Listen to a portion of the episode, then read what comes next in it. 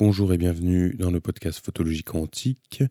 On va continuer d'explorer un petit peu euh, la photographie pour essayer de la rendre plus simple, de la, vulgariser un petit peu, comprendre les techniques, comprendre les différentes pratiques. Euh, voilà, il y aura des interviews, euh, des reportages, comme on a dit.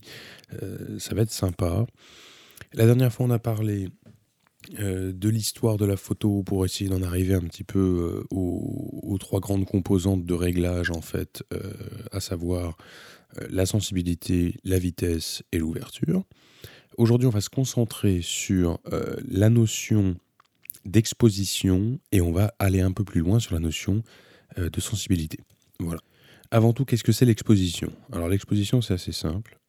quand vous prenez une photo, vous regardez une photo, si elle est trop sombre, c'est qu'elle est sous-exposée. Si elle est trop claire, c'est qu'elle est surexposée. Merci de nous avoir écoutés. Passez une bonne journée. On se dit à la prochaine fois. Donc une photo trop sombre, donc sous-exposée, euh, les noirs euh, vont être euh, terriblement bouchés. Tout ce qui est sombre va être noir, alors que ça aurait dû juste être sombre sur la photo. et globalement avoir plein d'ombre et c'est trop noir.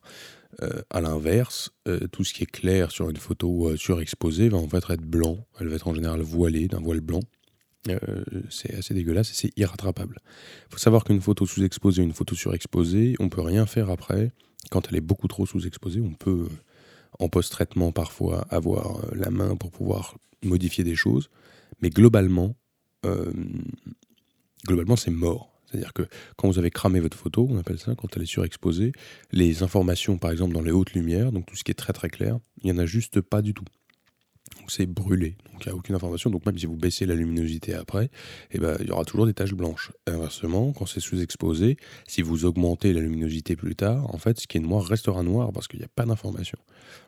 Que ce soit sur votre pellicule argentique euh, ou sur euh, votre capteur euh, numérique, tout ça c'est un peu pareil. Alors comment on fait pour bien exposer? C'est assez simple. On dispose d'un outil qui s'appelle la cellule, qui va nous aider en fait à regarder la scène et qui va nous dire euh, si dans ces conditions de diaphragme, euh, vitesse euh, et sensibilité, tu déclenches maintenant, globalement ça va être sous-exposé ou surexposé. Bon, comment ça fonctionne? Pas compliqué. Quand vous avez besoin de prendre une température, vous prenez un thermomètre. Ça va vous donner une, une, donnée avec une, une, valeur, une unité. Donc là, le Celsius, le Fahrenheit en fonction. Quand vous avez besoin de prendre une distance, c'est pareil. Vous prenez un distanciomètre. Non, ça marche pas.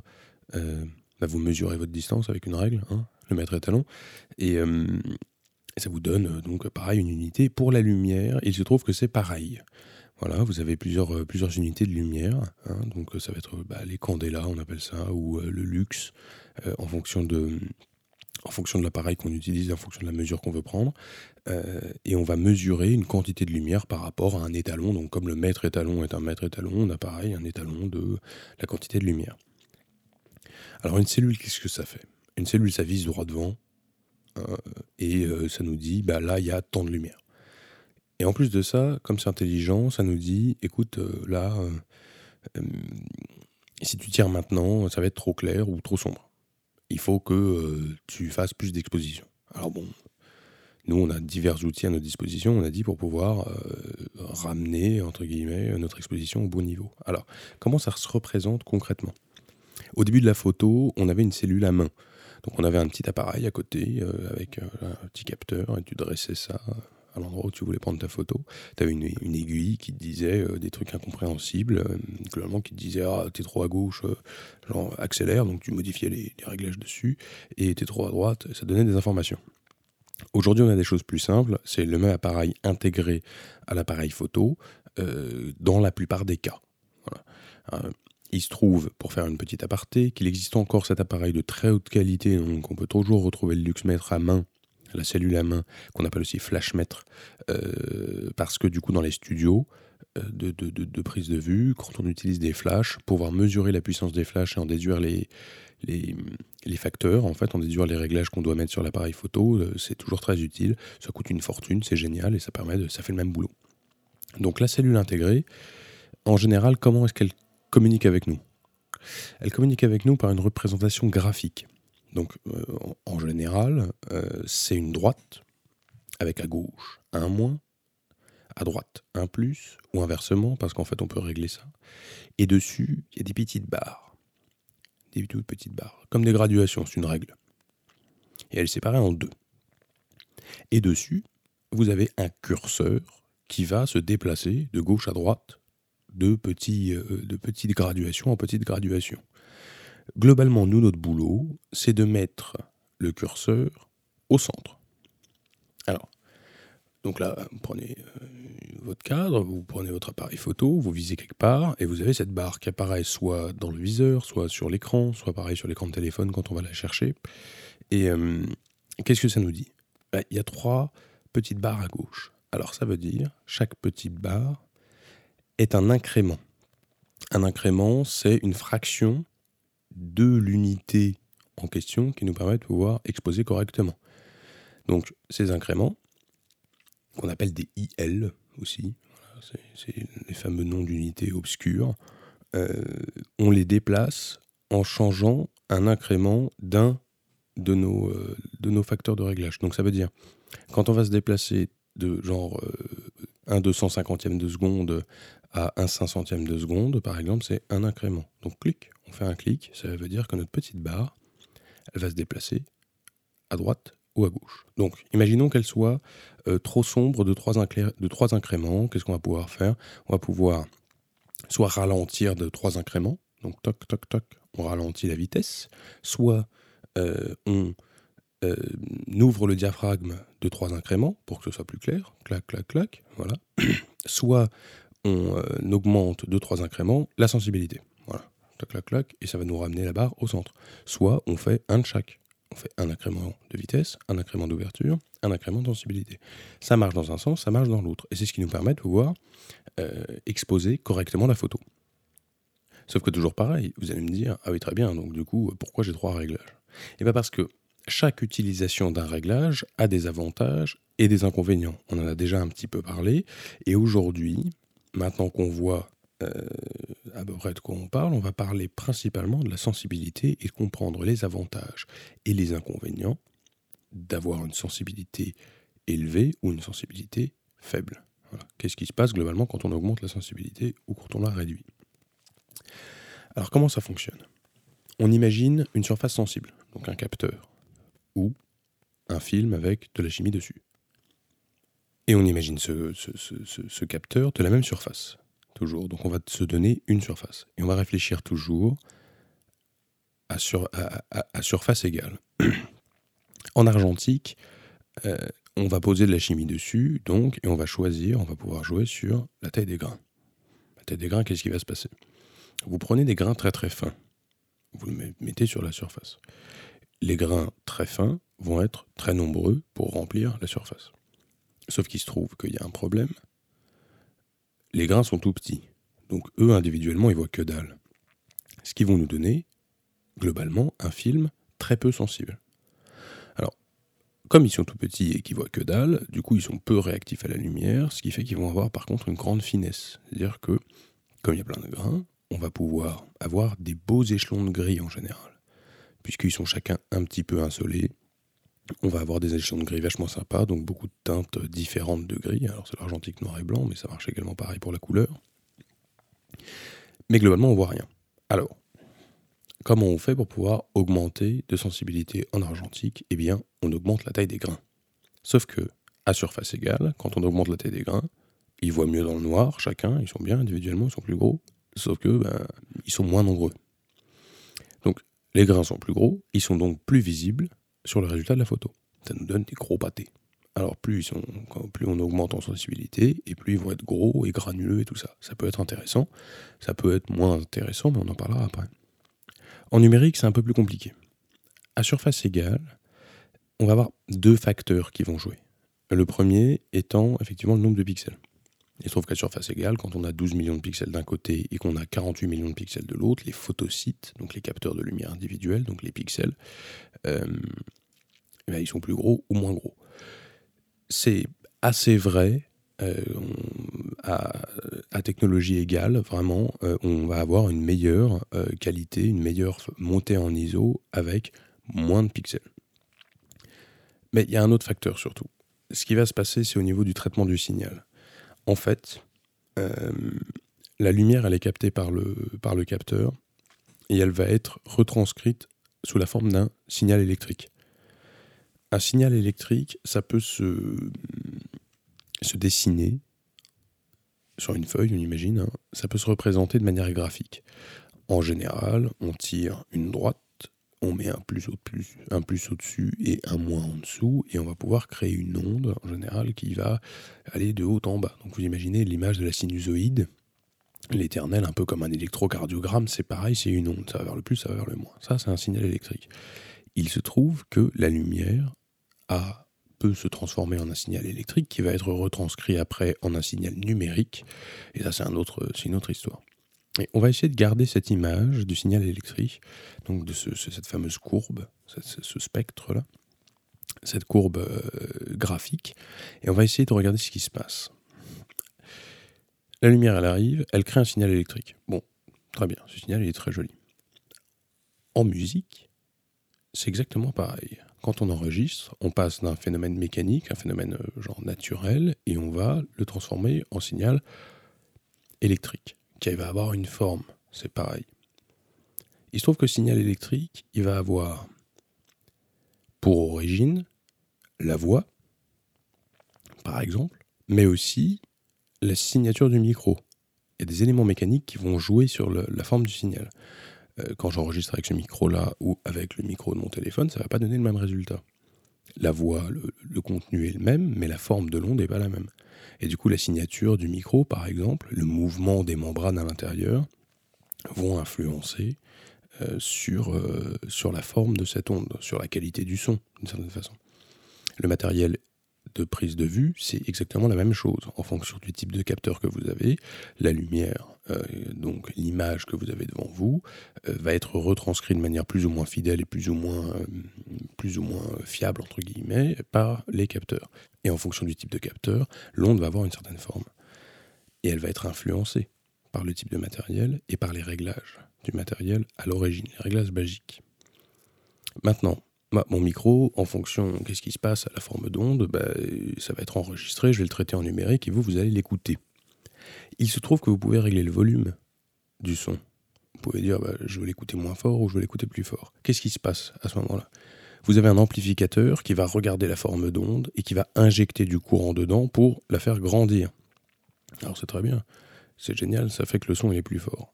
Sauf que si vous mettez trop fort, si vous augmentez beaucoup trop euh, le volume, le volume euh, du sonore, en fait, ben, le son va être dégueulasse. Alors pourquoi? C'est parce que en plus des éléments mécaniques du micro qui vont venir donner une couleur au son et une forme particulière à, à ma forme d'onde, il se trouve qu'il y a des parasites qui vont se mettre dessus. D'accord Donc du coup, euh, sur mon câble, par exemple, euh, je vais avoir des ondes électromagnétiques de mon téléphone, de euh, la, source d'alimentation, de l'écran, de l'ordinateur, ce genre de choses-là qui vont se poser sur le câble. Ça, s'appelle du bruit, des petits points qui vont venir se poser du coup sur ma forme d'onde. Premier élément, quand j'augmente le volume, j'augmente le bruit. Tous ces petits parasites. Mais jusqu'à un certain point, il se trouve aussi que mes enceintes, elles ont une limite mécanique. Alors du coup, si j'augmente beaucoup trop le volume avec un amplificateur très puissant, je vais casser mes enceintes et avant que les enceintes cassent, je vais avoir un son écrété, un son complètement dégueulasse. Ça va, ça va grésiller, ça va être très très moche. Et là, c'est de la limite mécanique. Euh, en photo, c'est exactement pareil. Quand on va essayer d'augmenter la forme de cette onde, on va avoir les parasites, le bruit, qui va augmenter. Et au-delà d'un certain niveau, on va avoir les limites de, les contraintes matérielles qui vont nous révéler des choses tout à fait horribles. La sensibilité d'un appareil photo, c'est comme ça que ça fonctionne. Globalement, il y a un signal qui arrive, il a une forme, et on va la faire grossir en lui injectant du courant dedans. Et donc du coup, ça va éclaircir l'image sur, la, sur, sur l'écran. C'est aussi bête que ça. Donc c'est comme ça qu'on augmente la sensibilité en numérique. Et donc on va voir quels sont les avantages et les inconvénients, euh, évidemment, puisque euh, on voit bien qu'il se passe quelque chose. C'est quelque chose de très physique, très mécanique finalement. Alors, la sensibilité, on a des avantages à rester bas. Alors les avantages à rester bas, c'est comme on l'a dit, la finesse de grain. Donc en argentique, le grain va être fin, ça va être très sympa, c'est un choix artistique, mais ça peut être aussi une nécessité pour, par exemple, l'agrandissement. Il se trouve qu'on peut aussi agrandir mieux une photo qui a des grains tout fins. De la même façon, un autre avantage à rester bas, euh, bah, c'est qu'on va avoir une qualité générale de la photo en numérique qui va être plutôt, euh, claire. Ça veut dire qu'on euh, va avoir des beaux contrastes, ça va bien fonctionner, ça va être net, ça va, pas, ça, va être très fin, il ne va pas y avoir de grains. Il y a aussi des inconvénients à rester bas. Donc, bah, un des premiers inconvénients, c'est qu'on voit rien c'est qu'en général, on est dans une sensibilité très basse, donc du coup, euh, pour peu qu'on soit dans des conditions lumineuses plutôt, euh, plutôt médiocres, hein, la nuit par exemple, ou en soirée, ne serait-ce que ça, et bah, du coup, l'appareil ne voit plus rien. Euh, et un autre inconvénient, bah, c'est que le grain, il peut être trop fin. En fonction du choix artistique qu'on a, on aimerait avoir plus de grains, et ben on, va, on se dit, bah tiens, on va monter un peu en sensibilité, que ce soit en argentique ou en numérique. Alors en numérique, il est plus facile de rajouter du grain que d'en enlever. C'est très facile. En argentique, euh, on peut faire ni l'un ni l'autre. Globalement, on choisit à la base. Alors du coup, de la même façon, quels sont les avantages à monter en ISO? Bah, On voit mieux. La sensibilité est plus élevée. Donc euh, ça va pouvoir influer sur les autres facteurs. C'est-à-dire qu'on va pouvoir se détendre un peu, accélérer, faire un peu plus le diaph. On est moins dans les limites. Hum, donc ça, c'est plutôt pas mal. Un autre avantage à monter en ISO, bah, comme on l'a dit, c'est des histoires de choix artistiques, mais le grain. Bah, si on aime le grain, bah, on peut monter en ISO, notamment en argentique, mais aussi en numérique. Le, grain numérique, ça peut être joli aussi, c'est qu'une histoire de choix. A contrario, toujours, les inconvénients à monter en ISO, bah, on revient pareil, le grain. Si on n'aime pas, euh, on n'aime pas. Et après, ce qu'on va appeler vraiment le bruit, donc ce dont on parlait tout à l'heure, cette histoire de signal qui sécrète, comment ça se représente sur la photo Ça fait des taches, ça fait un grain vraiment pas beau. Ça peut faire jusqu'à, quand on parlait tout à l'heure euh, de, de, de, l'aberration qu'on monte vraiment beaucoup trop dans les ISO, donc beaucoup trop le volume, hein, c'est pareil, euh, il va y avoir des taches de couleur sur la photo, donc des, des, des espèces de, de, de, couleurs fantômes sur toute la photo, ça va être du vert, ça va être du rouge, ça va être du bleu qui va déborder, dégueuler. C'est vraiment immonde, c'est très difficilement rattrapable. Donc du coup, ça, c'est un inconvénient à être fort en ISO. Voilà. Donc, euh, on a vu à peu de choses près ce qu'on avait à savoir sur la sensibilité. Donc, il y a des avantages et des inconvénients. Et c'est un outil à manipuler avec précaution. Euh, parce qu'effectivement, quand on monte trop, ça peut faire des choses, euh, des choses désastreuses sur lesquelles on ne pourra pas revenir. Euh, moi, personnellement, je fais toujours en sorte de rester le plus bas possible en ISO. Dans des conditions lumineuses acceptables, c'est facile. Dans des conditions lumineuses plus, obscures, ça devient plus compliqué. Mais globalement, j'associe mes réglages donc de diaphragme et de vitesse au plus bas possible pour faire en sorte d'être le plus bas possible en ISO parce que moi le bruit numérique j'aime pas ça. Voilà, ça me permet d'avoir plus de latitude. Et c'est aussi parce que euh, si je veux rajouter du grain sur une photo, je peux le faire. Euh, enlever euh, du bruit, c'est plus compliqué. C'est faisable, mais c'est plus compliqué. Donc du coup, je préfère faire comme ça. Il se trouve que en fonction de vos usages, ça va pas être comme ça qu'il va falloir faire. Moi, je fais comme ça mais ce n'est pas toujours la, meilleure solution. Je donne un exemple. Imaginons que vous soyez de la police et que vous êtes en embuscade. Vous êtes à 800 mètres de la cible, vous avez un gros téléobjectif pour voir de très très loin, et il se trouve que vous voulez prendre en photo quelqu'un qui descend d'une voiture pour dire regardez, il était là à cette heure-là. Le problème, c'est qu'il n'y a pas beaucoup de lumière. Et bien là, vous allez pouvoir monter en ISO, mais genre énormément, monter à des 12 000, des 50 000 ISO, qui sont certains, sur certains appareils euh, des sensibilités qui vous donnent des qualités d'image tout à fait affreuses, mais qui suffisent à discerner ce que vous avez envie de voir. Et du coup, ben, la notion de grain, euh, de bruit, ou même d'aberration, en fait, euh, ben, vous n'en avez pas besoin. Ce qui montre que ça dépend de votre usage. Moi, je fais comme ça. Vous, en fonction de l'usage que vous faites de vos photos, vous allez pouvoir régler différemment pour faire en sorte que ben, on voit ce qui vous intéresse. Vous voulez quelque chose, euh, par exemple, pour reprendre l'image de ce, de ce flic, euh, en fait, euh, il va voir ce qu'il voulait voir. Ça va être plus ou moins net, granuleux, mais net. Et, et c'est tout, en fait, c'est tout ce qui l'intéresse. Il est content. Alors qu'en fait, si il n'avait pas eu cette sensibilité-là, il ne peut pas monter, ben d'accord, la photo aurait été plus jolie, mais en fait, il serait descendu dans des vitesses telles que tout serait vraiment flou et qu'il verrait rien. Voilà. Et comme euh, il n'avait pas les moyens, euh, par exemple, hein, d'avoir un, objectif qui ouvre beaucoup, et puis même de nuit, euh, tu peux ouvrir ton, ton diaphragme autant que tu veux, à un moment, quand tu n'as pas de lumière, tu n'as pas de lumière. Donc du coup, il n'aurait pas eu sa photo. Donc c'est qu'une histoire de choix. Moi, je fais comme ça, je garde la sensibilité au plus bas possible et je fais en sorte de pouvoir... Euh, de pouvoir incrémenter avec, avec mes, deux autres, mes deux autres facteurs. Et quand ça suffit plus, bah, je monte. Voilà, je monte. En sachant que euh, la sensibilité native euh, d'un objectif, d'un appareil numérique, c'est-à-dire sa sensibilité où il se sent le mieux, donc moi le mien c'est 100 ISO par exemple, euh, ça ne veut pas dire que dès que tu passes à 200 ISO, tu as du bruit. Il y a une plage. Donc par exemple, moi je sais que mon, je peux raisonnablement monter en ISO jusqu'à 2000 ISO sans que ce soit, euh, sans que ce soit dégueulasse. Donc je le sais. Donc je reste à 400 ISO. Si jamais bah, la nuit tombe encore plus, eh bah, je vais monter euh, et adapter, monter à 800 ISO en me disant voilà, maintenant je sais que je suis à 800 ISO. Et, ainsi de suite. C'est une façon de voir les choses. Euh, je vous laisse euh, voir la vôtre en fonction de, de vos usages. Voilà. On va en avoir fini pour aujourd'hui. Merci de m'avoir suivi. N'hésitez pas à me suivre sur Instagram clément-donga ou sur mon site internet www.clémentdonga.com. Voilà, donc c'est D-O-N-G-A, euh, Donga.